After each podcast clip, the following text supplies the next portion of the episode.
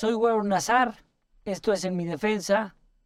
Hoy inauguro un proyecto y como todo en mi vida, pongo enfrente de mí a mi mentor, a mi amigo, a mi guía, a la persona que me dio más que la vida, los valores. José Luis Nazardau, una vaca sagrada en el mundo del derecho, un ser desconocido a título individual, a título personal, mi papá, mi amigo, mi cómplice, mi socio, Chief, Rey. Bienvenido al podcast, a mi proyecto, a, a este nuevo enfoque de hablarle a la gente. Hola, Rey. Bueno, muchas gracias. Hola, príncipe. Y toda buena plática empieza. Salud. Salud, Rey.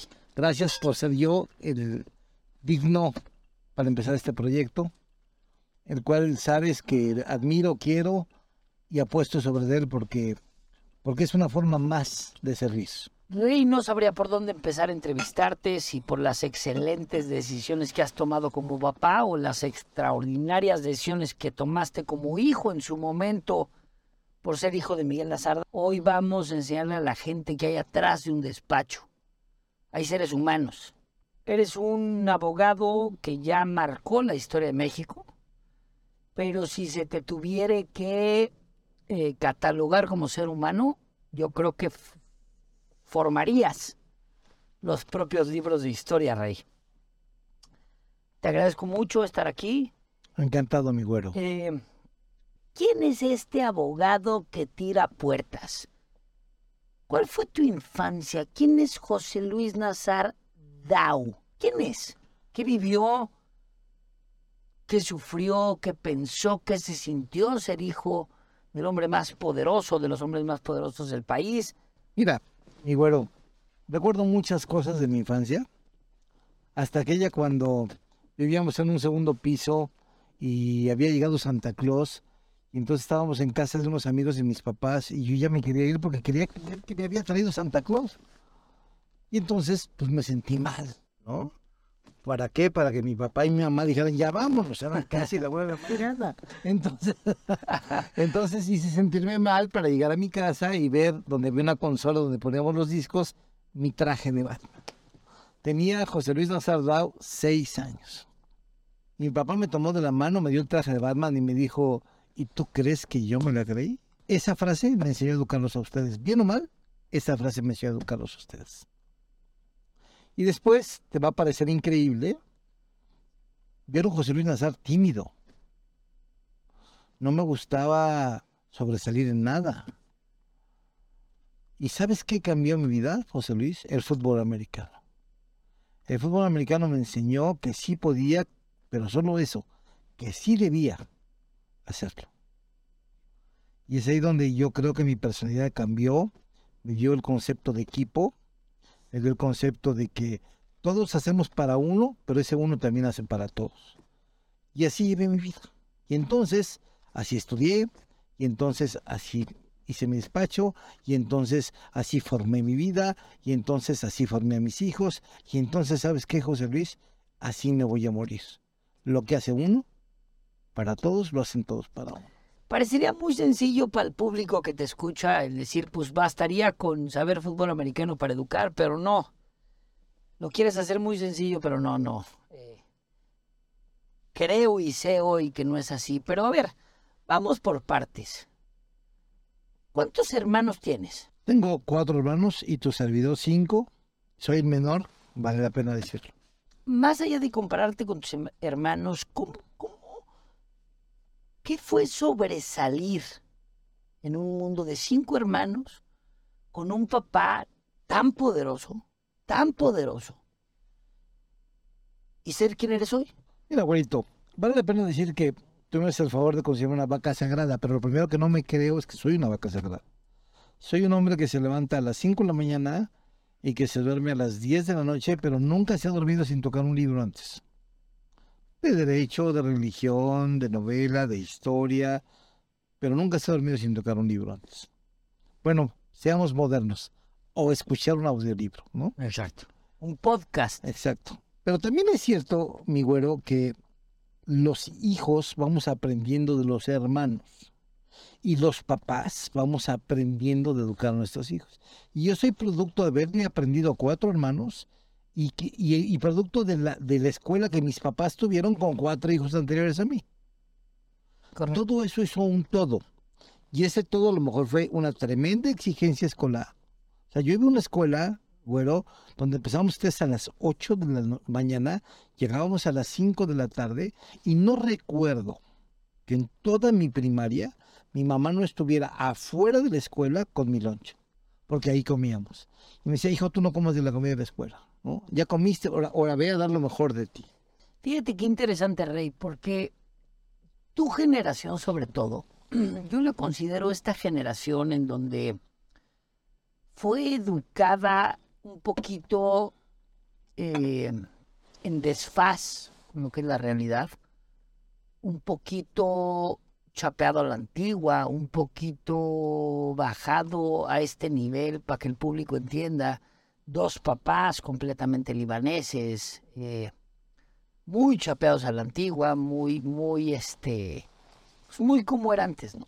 Y sobresalir siendo el hijo menor, eh, gustándote el fútbol americano, teniendo hermanos, tantos hermanos, es algo, es algo interesante, es algo interesante. ¿Qué soñaba José Luis Lazardao? O sea, ¿qué bombero? ¿Policía? No me digas que abogado. Biólogo marino. Biólogo marino. Y hoy por hoy la biología, la física y la química y las matemáticas son mis materias consentidas. Señores, escuchen, si ustedes quieren ser biólogos marinos, muy probablemente mañana se conviertan en los mejores penalistas del país. Es que una frase cambió mi vida cuando, cuando dije a mi papá, pa, yo quiero ser biólogo marino. Fíjate que la Universidad de San Diego me ofrece una beca, puedo irme para allá. Me dijo, claro, y vas a regresar siendo gerente de una sucursal porque los biólogos marinos en ese entonces en México no podían hacer nada. Y bueno, y hoy por hoy, ¿no? Si tú los biólogos marinos son guías de turistas. Así es, así es. Y ahí sentí que eso no era yo, ¿no? ¿Por qué fui abogado? Pues por dos factores. Siempre mi papá tuvo la, la atinencia de enseñarme cuando había una injusticia. Pero te voy a decir algo donde puedo pecar de vanidoso, pero yo también tuve, tuve la tendencia de aceptar, de entender y de hacerme doler de injusticia. Creo que es muy importante, Rey. Pero, pero hoy, hoy vamos a hablar de la persona. Hoy vamos a hablar del papá, hoy vamos a hablar del socio, hoy vamos a hablar del amigo, hoy vamos a hablar del hoy abuelo. Lo que sea que te llevó a estudiar esa carrera, creo que el universo fue preciso para ponerte ahí. Como abogado eres excepcional. Nunca he conocido una mente más brillante y no porque seas mi papá, es eh, de abogado a abogado. Pero como papá, rebasas cualquier tipo de límites. Como amigo, rebasas cualquier tipo de límites. Hoy yo lucho día con día para poder seguir tus pasos porque claramente son los pasos del éxito. Pero tenías un apellido. Eras el hijo de uno de los hombres más importantes e influyentes de un México, pero no de un México de ahorita, rey. De un México de 1960.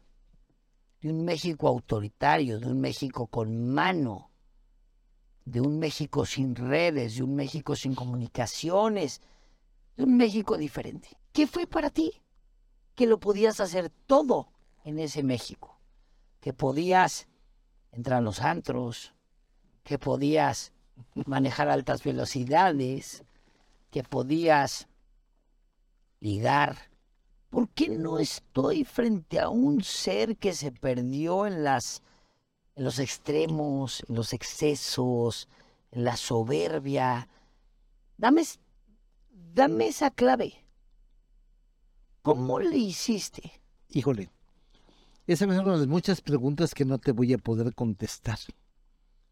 Porque, ¿cómo le hice? No sé. Yo sí creo, y luego fielmente, que Dios siempre me tuvo de su mano cuando Dios te tiene de tu mano, güero, tu Dios, el mío, el que sea, el de quien Sí, quieras, sí, sí. siempre te hace recordar que una cosa es lo que la vida te regala y otra cosa es lo que la vida te da porque te lo mereces. Correcto.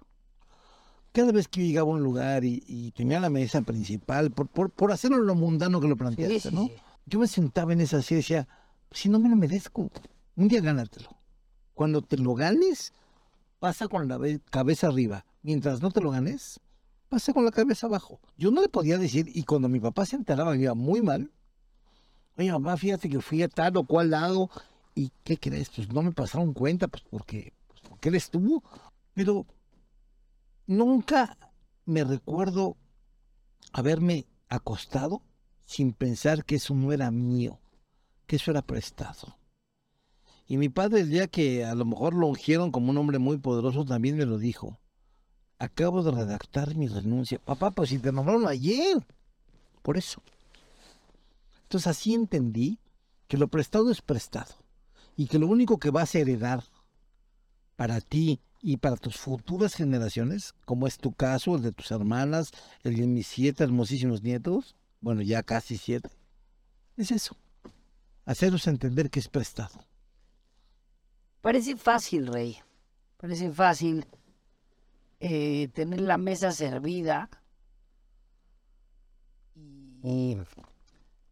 y, y, y- y- pedir poner los cubiertos. Pero cre- creo yo que ahí está la clave del éxito. Y hoy te tienen en la cúspide, la cúspide de tu carrera, porque pues yo no estoy para decírtelo ni tú para saberlo, pero sí, efectivamente, eres una vaca sagrada y no lo, no lo digo yo ni lo dice en mi defensa. Lo dice el mundo del derecho. Gracias. Eh, eh, y tiene, a veces se pensaría que tiene menos valor cuando vienes de un, de un linaje privilegiado. Yo invito al público a ponerle especial énfasis, a decir, eh, todos nacemos con una baraja de cartas. ¿no? Eh, lo que hagas con esas cartas, puedes sentarte en una trinchera a vivir y gozar del, del- régimen o de la reputación de tu padre, o puedes honrarlo, o puedes desmarcarte por completo y hacer lo que tú quieras, que es muy válido y que hay muchos casos de éxito, ¿no? Pero cre- creo que ahí está la clave, Rey. Creo que, creo que ese acto de, de humanidad, de decir esto no es mío, es prestado, te llevó a donde estás. Eh, este José Luis Nazar Dau, uno de cinco hermanos, ¿volvería a estudiar Derecho? Piensa, por favor, antes de contestar. La respuesta es bien sencilla, güero. Yo no me hice abogado penalista. Yo nací abogado penalista. El abogado penalista no se hace en el camino. Se nace. ¿Por qué? Mira, porque no menosprecio las otras especialidades, pero aquí hay mayor capacidad de sacrificio, pero aquí hay mayor capacidad de estudio, pero aquí hay mayor capacidad de abandonarte. El abogado penalista, güero, te lo he enseñado y lo has practicado, se abandona a sí mismo para entregarse a los demás. Vende su sueño o alquila su sueño para que los otros duerman. Eso, güerito, no se puede aprender en la vida. Eso, güerito, no se puede leer en un libro. Eso se tiene que traer en la sangre. Y entonces te contesto, desde luego que José Luis Nazardao volvería a ser abogado y abogado penalista. Muchas veces me tocó aterrizar en un aeropuerto internacional con mi papá. Muchas veces me tocó entrar a una casa eh, internacional con mi papá. Y esas mismas veces me tocó verlo irse por la puerta. Tan pronto entraba. Hoy, tu nombre, me puede decir, valió la pena. Pero hoy te pregunto a ti, Pepe Nazar, porque te vamos a humanizar. Porque hoy no es la vaca sagrada, hoy no es el rompepuertas de tribunales. Eso ya fue. ¿Te Eso ya- acuerdas? Eso ya lo sabes. De aquella anécdota de la Procuraduría, por cierto. Me acuerdo perfectamente bien y ahorita la vas a contar. Rey, ¿valió la pena? ¿Ves a tus tres hijos, a tu hoy ex esposa? ¿Valió la pena, Rey? No tengo duda en contestarte que sí. Pero voy- te voy a explicar por qué.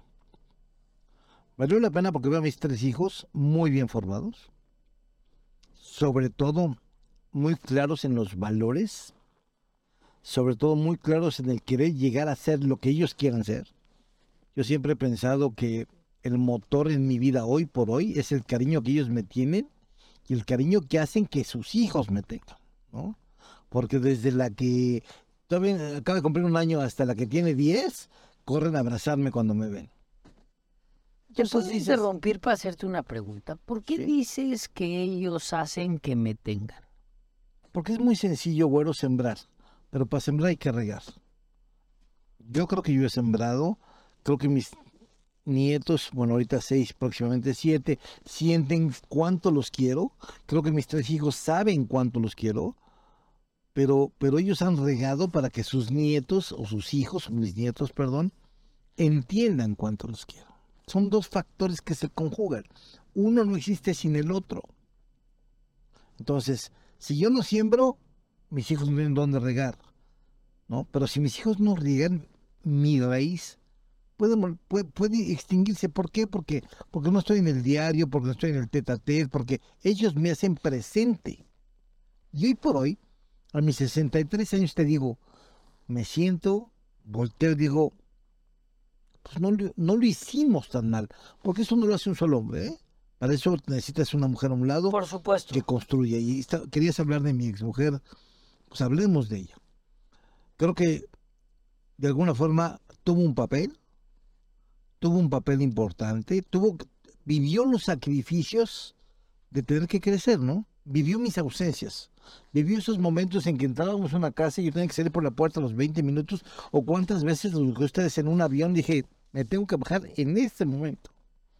Y creo que todo eso te lleva a concluir que tanto tus hijos, como tu mujer, como tu pareja, como tu vida, como tu círculo, como tus hermanos, como tus papás, tienen que entender una regla.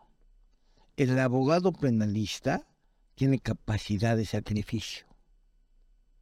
Y cuando el abogado penalista sacrifica, no hay nada que se le interponga. Ni familia, ni exmujeres, ni hijos, ni nietos. El abogado penalista, güero, y me lo enseñó don Adolfo Aguilar y Quevedo, que Dios lo tenga en su santa gloria, carga la cruz de otro. Cuando tú sepas, como lo sabes tú ahora, porque me consta, y como yo lo he hecho, cargar la cruz de otro, te vas a sentir, y perdón por la comparación, como aquel Jesús que en el Via Crucis cargó su propia cruz. José Luis Nazar Dau, lo que me estás, lo que nos estás diciendo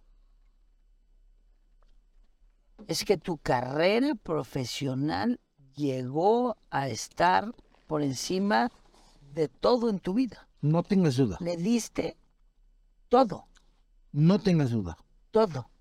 absolutamente. Y se lo volvería a dar, ¿eh? Y tienes las agallas de decir que no eres una vaca sagrada. No lo soy. Güerito, la justicia se escribe en el alma. Se aprenden en los libros, pero se escribe en el alma. Rey, ¿cuál ha sido tu mayor reto como abogado? O sea, parece ser que la audiencia va a entender que el penalista lo tiene que dejar todo, por lo menos por un rato.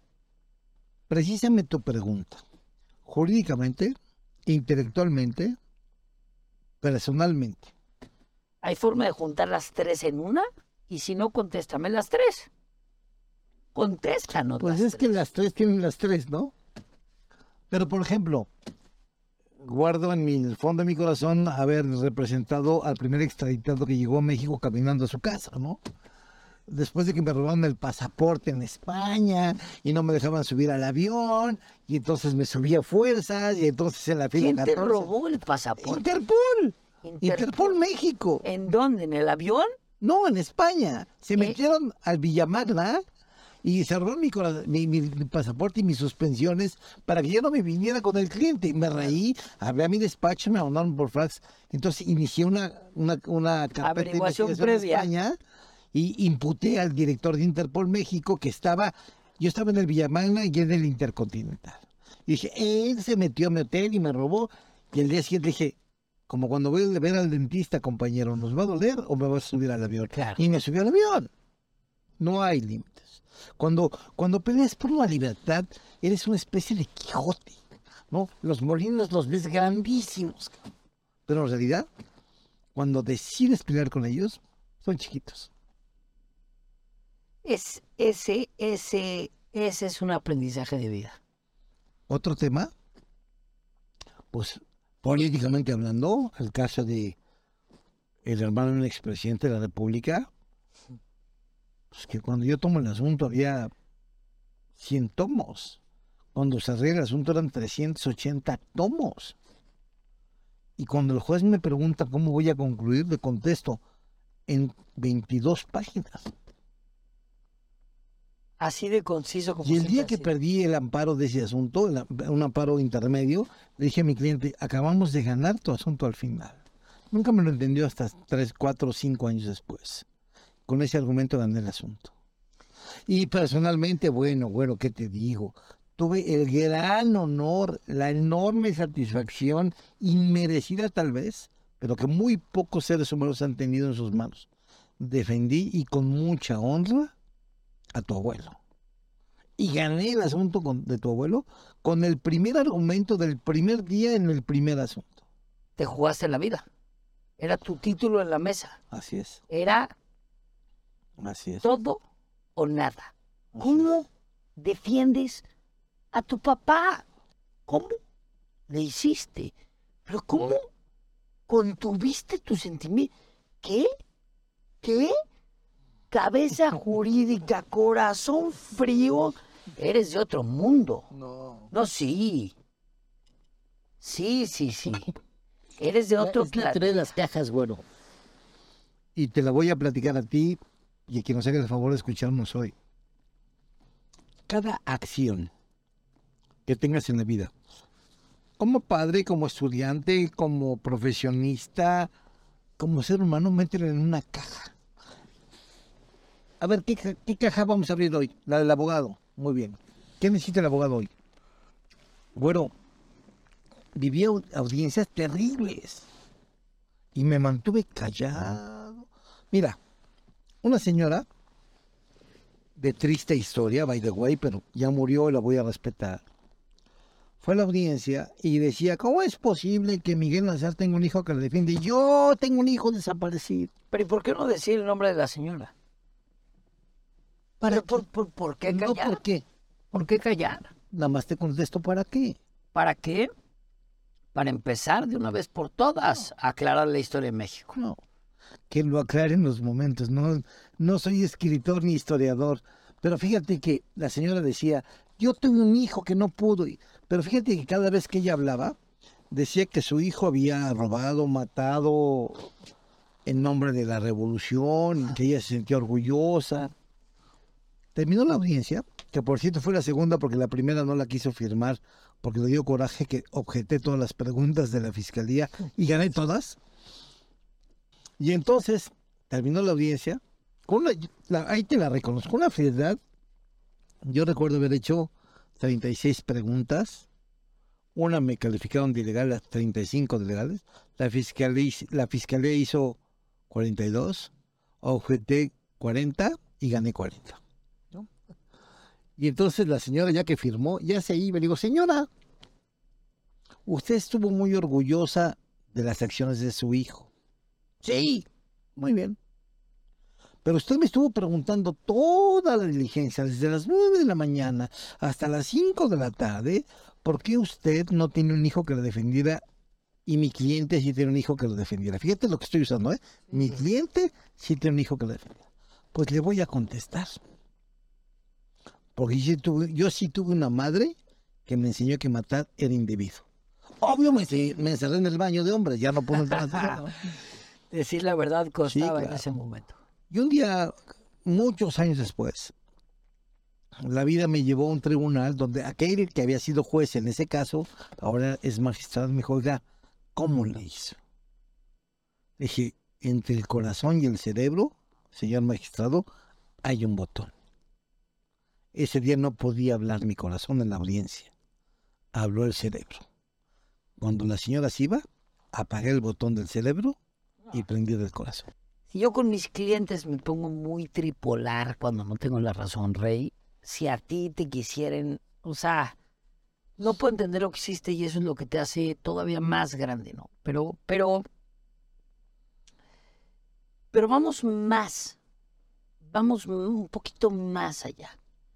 Defendiste a tu papá y un día llegó un reportero en mi cara y te dijo, y quiero que le digas al, al público de la audiencia, ¿Cuánto le cobraste? ¿Cuánto le cobraste a tu papá? Contéstale, es textual porque además hay historia. Mira, bueno, ¿Qué cobraste, Chief? esa es la pregunta más tonta que me han hecho en mi vida. Y le he dado la respuesta más evidente que hay. Yo dije, Pero perdón. más bonita. Pues mira, Es una respuesta no sé que si pero sí muy certera. No, no. Y bonita. Mira, le dije, es el único asunto que me han pagado por adelantado. El señor al que hoy defiendo pagó mi educación. Fui a las juntas en mi escuela. Asistió a donde lo llamaron. Estoy pagado. Es que oh, yo sé que lo ves sencillo hoy. Lo ves, lo ves genérico, pero vaya. Uf. Que ataquen a tu papá, que ataquen tu casa, que ataquen tu a tu ídolo. Ojalá nunca me toque. Si mañana me toca Pero nunca dejó de ser mi ídolo, ¿eh? a uñas y dientes, no me consta. Yo soy el nieto, pero te lo vengo a decir. Eres el mayor orgullo del mundo y de esta familia. Gracias. Lo que hiciste, o sea, poder probar al mundo que tu papá actuó de una forma, es un privilegio, pero es un reto, que no todos pueden. Yo, y lo digo a la audiencia, yo no podría ver que el mundo te esté juzgando sabiendo quién eres. No podría. No podría defenderte sin salirme de mí. No podría y eso es un don. Y eso es lo que te hizo alcanzar la perfección como abogado. Ese punto entre el humano, el profesionista. Yo te vi. Muy chiquito, pero te vi. Tú me sufriste. Yo te sufrí, pero te admiré cada paso. Quiero que sepas, a lo mejor no te lo he dicho, y te lo digo hoy. Eso me llevó aquí. Yo iba por otra línea, yo estaba dispuesto a desmarcarme de ti. Qué tonto, qué tonto mi pensar. Porque no, no, no nada más desmarcarme, sino entre más pegado me ven a ti, más orgulloso Gracias. me voy a sentir todo- todos los días de mi vida. Eres un ser humano fuera de sí, Gracias. fuera de sí. ¿Has renunciado a algún caso en algún, en, en algún momento de tu vida, Chief? O sea, has dicho, ya, ya, ya, ya, ya, ya, ya, porque vaya, híjole, cuando estás en este mundo, sabes. Sabes, güey, sabes lo que es decir, qué pedo con esto. O ya Ahí se ven. ¿Tú lo has hecho? Nunca en un caso en el que creas. Yo necesito dos cosas para poder tomar una defensa. Creer en mi cliente porque su verdad va a ser mi verdad. No me importa que la tenga, ¿eh? ojo, Sí, sí, sí. sino que tenga una verdad. Y que yo convierta esa verdad en mi verdad.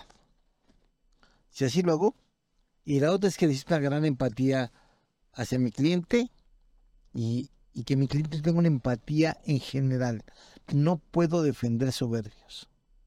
Y he defendido políticos encumbrados, pero no han sido soberbios. Claro. Para mí la soberbia, José Luis, es un pecado capital. Porque todos somos iguales. Porque nadie te dio el derecho, ni te dio la credencial, ni te dio la llave de ser superior. Todos partimos de la misma meta.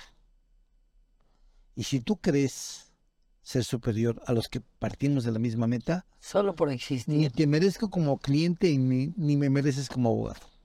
eh, no quisiera preguntarte por qué no eres rico, ¿no? pero quisiera preguntarte por qué el dinero o el derecho. El derecho sin duda, ¿Por qué? porque el derecho es una vocación y el dinero es un medio. Y prefiero tener a mi vocación que al medio. Pero te has Aunque, visto- aunque déjame dejarte claro, no es que por la vocación no vivas bien. Aquí vivir bien, claro. Cobro, claro, pero lo justo. No pretendo dejar a mis generaciones siguientes la vida resuelta. tienes, tienes dinero para comer, pero no tienes el tiempo para hacerlo. Me enseñaste desde Eso decía el maestro Vela. Sí, sí. El derecho penal da para comer, pero no da el tiempo para hacerlo. ¿Qué caso has tenido en donde te has visto inmerso en esta situación de decidir entre el derecho o el dinero? Más de tres ofrecimientos de narcotraficantes.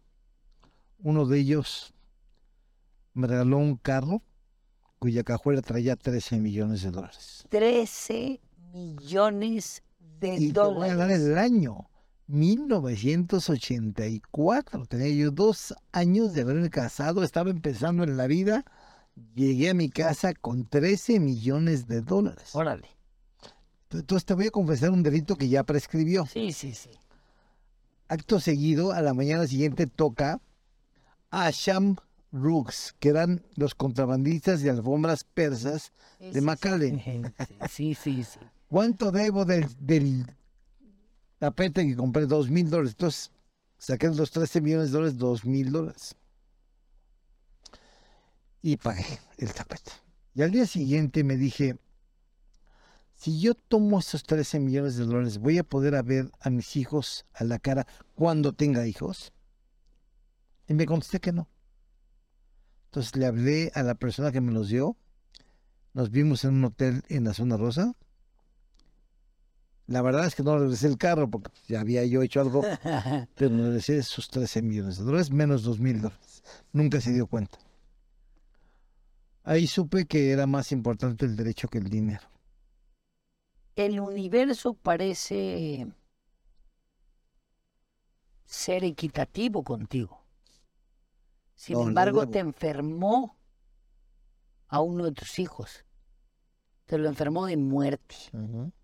Te nació una hija, el destino te dijo, a ver si muy penalista. ¿Qué pasó con el penalista en ese momento? Se volvió tan vulnerable como cualquier otro. Y abandonó lo que tenía que abandonar como cualquier otro. Y dio el frente por su hija como cualquier otro. Y cosecha hoy por hoy la vida de esa hija como cualquier otro. ¿Quién salvó a tu hija? El doctor. Mi fe en Dios y el doctor. Es decir, no está tan cómoda la vida como parece, ¿no? Mi güero, tengo 63 años de edad y con toda claridad te puedo decir, no hay nada cómodo, no hay nada gratis y no hay nada perfecto. Porque si cualquiera de las tres cosas era comodidad, gratitud o perfección, la vida no sería interesante. ¿Qué hizo tu papá? ¿Jugó un papel? Importantísimo. Cuéntanos. Jugó dos cosas importantes. Una, habló con tus amigos a ver quién no- le prestaba dinero, le prestaron varios, y a mí muchos más. Y llegaron policías a mi oficina y dejaban 300 dólares, 200 dólares, impresionante. Pero lo más importante que hizo tu abuelo fue el día que me subí al avión para llevarlo a operar, me dijo, hey, te la llevas viva, regrésamela viva. Cuando regresé, me bajé del vuelo de United, tomé el bambineto de Jessica, salí de la aduana y dije, aquí la tienes viva. No dejo de pensar todos los días qué, qué, qué, qué me diría él sobre el México de hoy. ¿Por qué estás aquí? ¿Por qué no te secuestraron? Eras el hijo del principal, o sea, del arma principal de los comunistas. Eras un blanco. Y lo fui. ¿Por qué no te secuestraron?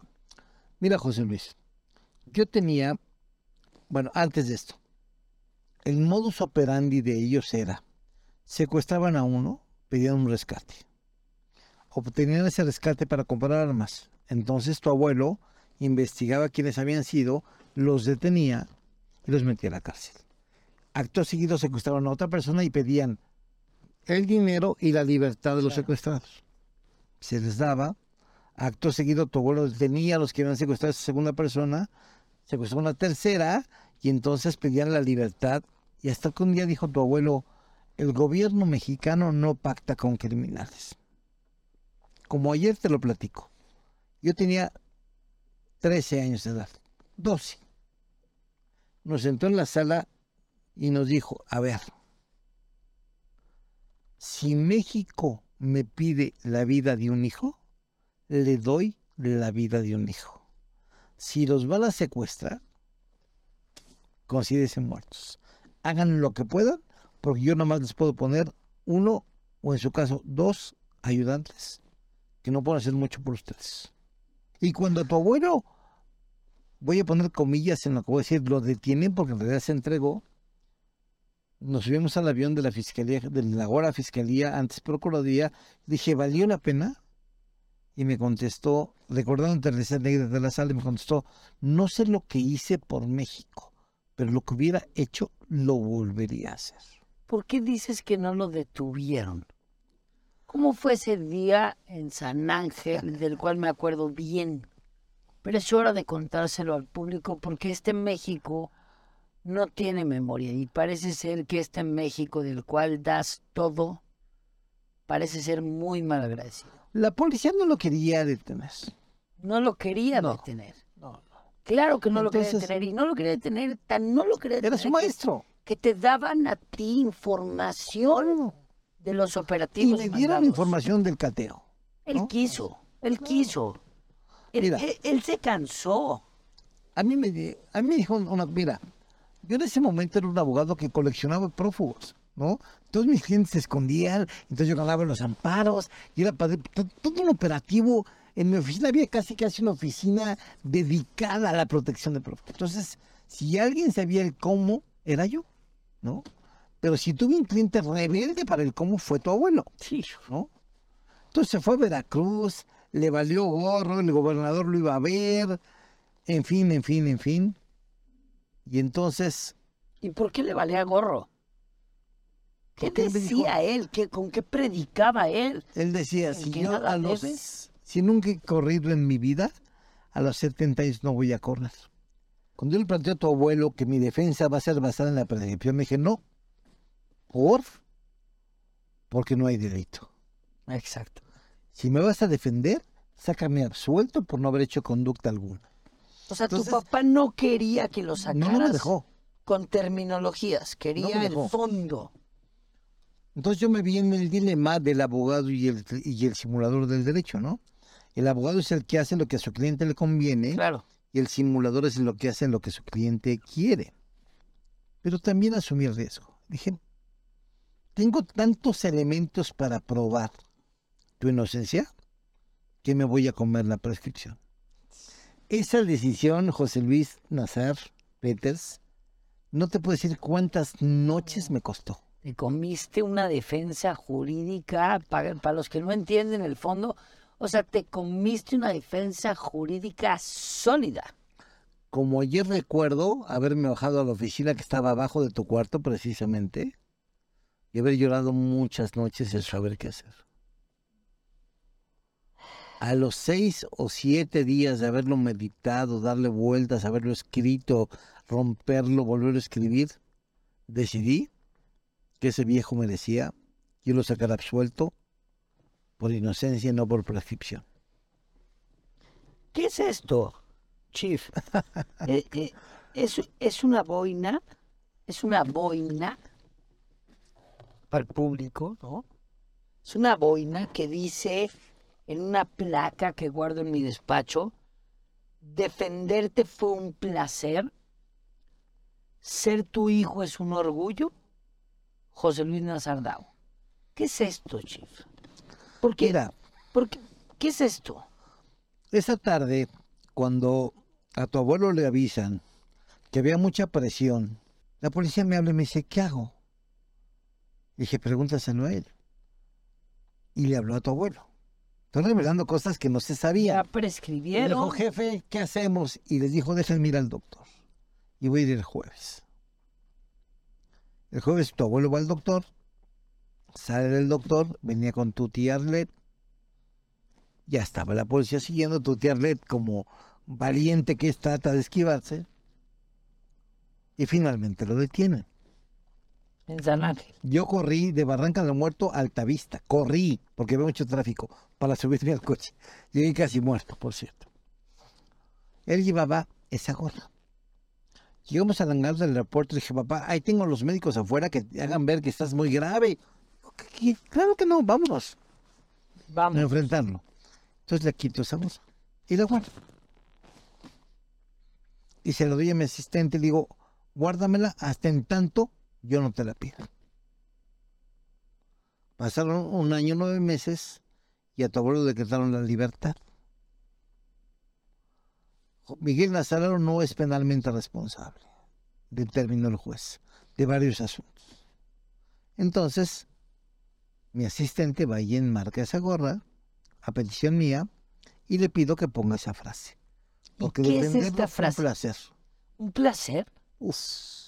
Un placer. Como abogado, hombre, los, los argumentos jurídicos que en esta defensa se esgrimieron, verdaderamente, güero, son para escribirse y retroactividad, inimputabilidad, prescriptibilidad, y, y- pero sobre todo atipicidad. Y se gana por atipicidad. Esto es una reliquia, ¿no? Yo no voy a tener que guardar esto nunca, gracias a Dios, porque espero que la patria nunca te vea a ti como vieron a mi abuelo, así de malagradecidos. Pero esto, esto es un poquito lo que te describe como persona. Esto es, esto es un poquito de lo que has hecho, Rey, un poquito de lo que has Gracias. construido y un poquito de lo, de, de lo tanto que le has dado a la sociedad mexicana. ¿Nunca te ha dado miedo ¿No? esta profesión? ¿Te han Nunca amenazado? nadie. Sí, claro. ¿Has corrido riesgos de muerte? Sí, claro. Y una defensa importante, por cierto. De delincuencia de cuello blanco, por cierto. Salíamos de mi oficina que estaba en las calles de Colima. Se me salieron dos coches. Se subió uno a mi cofre y me señaló con una pistola y me dijo: Si sigues hablando de fulano y tal, te vamos a matar. ¿Qué quieres que te platique? ¿Qué sentí por fuera o qué sentí por dentro? Yo, yo- sea, Por yo fuera creo me que- reí. Yo creo que el público quiere saber qué sentiste por dentro. No, bueno, Me derretí. me pero puse no un se lo pañal. podíamos, pero no sé, claro, pero no se lo podía mostrar. Claro. Porque Dije- vives con esa armadura, ¿no? Dije, le acabas de decir a quien te envió que tengo que seguir adelante. Y mira, aquí estoy. No te pasó nada, no me pasó nada, no te pasará ni me pasará nada. Por una sola razón. Pues hemos sido honestos. ¿Qué pasó en tu cabeza cuando yo me senté contigo en el Angus de Altavista? En el Angus de Tú me Altavista, llevaste al Angus, claro. que la gente lo sepa. Este, Había que distraerte. ver, y, y- y te dije, voy a estudiar Derecho. ¿Qué? ¿Qué? ¿Qué dijiste? Porque no había algo que te pudiera superar, y tú lo sabías en ese momento en tu cabeza. No, Yo no, pero tú sí. ¿Qué no dio orgullosamente te lo digo sin mayor eh, tema. Me da mucho gusto que me hayas superado. Pero te dije algo bien importante. Dije, eres un joven que va a tomar dos decisiones en tu vida y no te puedes equivocar. La mujer de ¿Con tu la que te vida vas a casar? y la carrera de tu vida. Porque cualquiera de las dos que te equivoques te va a frustrar. Y no te equivocaste. Entonces, ¿sabes qué? Soy ese día en el Angus, con todo lo que tú y yo veíamos de ojo alegre. Tuve el mejor consejo como padre. Porque aquí está la muestra. Todo pintaba para que te hiciera yo hacer quedar en ridículo y nada más.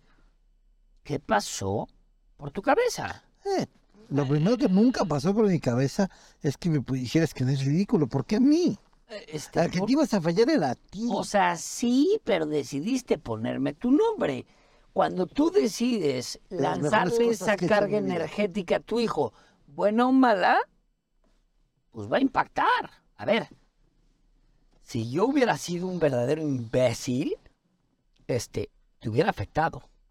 Sí, vaca sagrada, pero es como, sí, sí, sí, pero, pero, Pero ¿de dónde ibas a salir un verdadero imbécil? Pues de- Ibas a ser auténtico, arquitecto, músico, biólogo, químico, abogado, este, filósofo. Ibas a ser a auténtico. toro pasado está más fácil. Tú y yo sabemos quién era el güero Nazar de antes. Bueno, el güero Nazar de antes terminó una militar. Pues terminó una, im- im- imagínense, terminó en una militar. ¿En algún momento podrías decir que te equivocaste en el ejercicio de tu carrera profesional? ¿En algún momento consideraste colgar los códigos y decir ya no más de esto? No, los colgué. Quiere decir que sí. Y te voy a platicar el contexto. Tuve una llamada de un señor importante, para mí que empezaba en la vida, pues muy importante, que consideró que su mujer lo engañaba, la mató. Tenían tres hijos. Pero entonces me llamó. Y yo lo asistí. Lo asistí antes de que llegara la policía. Y entonces acomodamos la versión y la escena del crimen. Y lo digo porque ya prescribió. Claro. Y entonces dije, ok, habla y entrégate. Nos vemos en, en la Procuraduría, te van a llevar a las 50, que era la agencia central en ese entonces. Sigue siendo. Ya no sé. Sigue siendo la agencia te central. platicaré y entonces vas a decir esto y entonces tú consideraste es la versión para la legítima defensa putativa. Le dictan auto formal prisión. Interpongo el amparo contra el auto formal prisión, así era en ese entonces. El juez de distrito decide el juez de causa no consideró la legítima defensa putativa y ampara y protege. Se va colegiado. Colegiado tardaban tres meses en resolver. Resuelve confirmar amparo. Como todavía no estábamos inmersos en esa figura, mm, esa mala figura del amparo para efectos, obtiene su libertad. Entonces nos fuimos a comer. Pasé por el reclusorio, nos fuimos a comer, lloró, lloré, me abrazó, lo abracé, éramos, estábamos borrachos de éxito. Y me dijo, oye, los papás de mi exmujer tienen a mis tres hijos. Vamos a recuperar. Dije, pero en dos patadas. Promovimos ante el juez familiar que ordenara que nos regresara la custodia que había sido suspendida por el proceso penal, y nos regresa la custodia. ¿Y qué crees? Pues nos fuimos a comer. Hay un restaurante que se llama El Altamira. Ahí tiene un árbol en medio. Comimos, nos reímos, festejamos. Le dimos la bienvenida a la justicia. El individuo había matado a su mujer por celos, cosa que mi juventud no me permitió analizar. Y dentro de esa celopatía, una vez que tuvo a sus hijos, una noche, y por qué no decirlo, una muy triste noche, consideró que sus hijos eran producto de la infidelidad de su mujer. Y los matamos. Y digo los matamos porque los mata, pero yo con haberlos sacado jalé ese gatillo. Uf. Me llama, desesperado, me dijo me volví a equivocar, defiéndame. Le dije, no solo no te voy a defender, voy a hacer lo posible por refundarte. Y lo refundí. Pero en mi conciencia cargué y cargo, cargo 2023 con esa muerte de sus niños. Abandoné el derecho, me tiré la tristeza qué difícil es la vida del abogado. Nunca más volví a modificar una prueba. Nunca más volví a modificar una lección. Una declaración. Aprendí la lección. Es el único momento en mi vida que dije, pues, ¿para qué soy abogado, carajo? Qué fuerte. Muy. Qué fuerte, qué fuerte, este, sin duda creo que lo que, que el motivo por el que el universo te ha puesto ahí ha sido para construir, para dar y recibir karma y dharma. Exacto. Pero no somos juzgadores, somos hombres terrenales cuya profesión consiste en defender o acusar conductas que se nos dicen, Rey. Pero tú me enseñaste que precisamente esta profesión es cargar los problemas de otro. Llevártelos a tu casa, bañarte con ellos, dormir con ellos, incluso hasta afectar a tu propia familia por tenerlos. No se nos puede cargar más de lo que creemos. Hay que hacer todo lo que esté en nuestro poder porque nuestros clientes nos digan la verdad. Pero no somos responsables de lo que implementamos o no para una defensa. Eso me lo enseñaste tú, no sé si consciente o inconsciente. Pero esa es la forma en la que yo aprendí a vivir con ese karma. Muy consciente. Hoy creo que los dos implementamos acciones a sabiendas o a creencias de estar obrando con el bien. A veces el destino nos juega mal, no es el destino, son nuestros clientes, y es la confianza la que se convierte en un pecado capital. Pero no creo hoy que debemos de pagar o sufrir por ello. Y eso solo me lo has enseñado tú. ¿Quién es José Luis Nazardao en 10 años? Si no es un cadáver. No, que va a ser un cadáver. Lo que sí es, es un hombre muy satisfecho por lo que hizo. Un hombre muy satisfecho por lo que logró. Un hombre muy satisfecho por los amigos que tiene. Pero un hombre muy completo por lo que sus hijos le regresaron. Sus tres hijos le regresaron. En mi defensa, permíteme decirte que ser tu hijo es, ha sido y siempre será el mayor orgullo de mi vida. Educaré a mis hijos siempre en aras de los mismos valores que tú me educaste a mí. Gracias te admiro, te respeto y te amo con toda la fuerza de mi corazón todos los días de mi vida. Te agradezco ser mi mentor, mi papá, mi abogado, mi socio, mi maestro, pero sobre todo ese ser humano que me enseña día con día que lo que vale la pena es construir, es ayudar, es ser humano. Gracias Rey, por estar en este proyecto loco pero nuevo en la vida. Eh, gracias por evolucionar conmigo en este futuro que requiere el mundo jurídico para darnos a conocer ante la gente, para, para hacer ese despacho que el, futuro requiere, porque no es por capacidad, sino es por, por dinámica social. Ojalá la gente te escuche y aprenda que detrás de ese abogado está esto. Está un ser humano a flor de piel que vive, que siente, que sufre, que llora, que ríe, que todo. Si la vida tuviera un libro y ese libro tuviera un catálogo, tú lo has seguido a la perfección.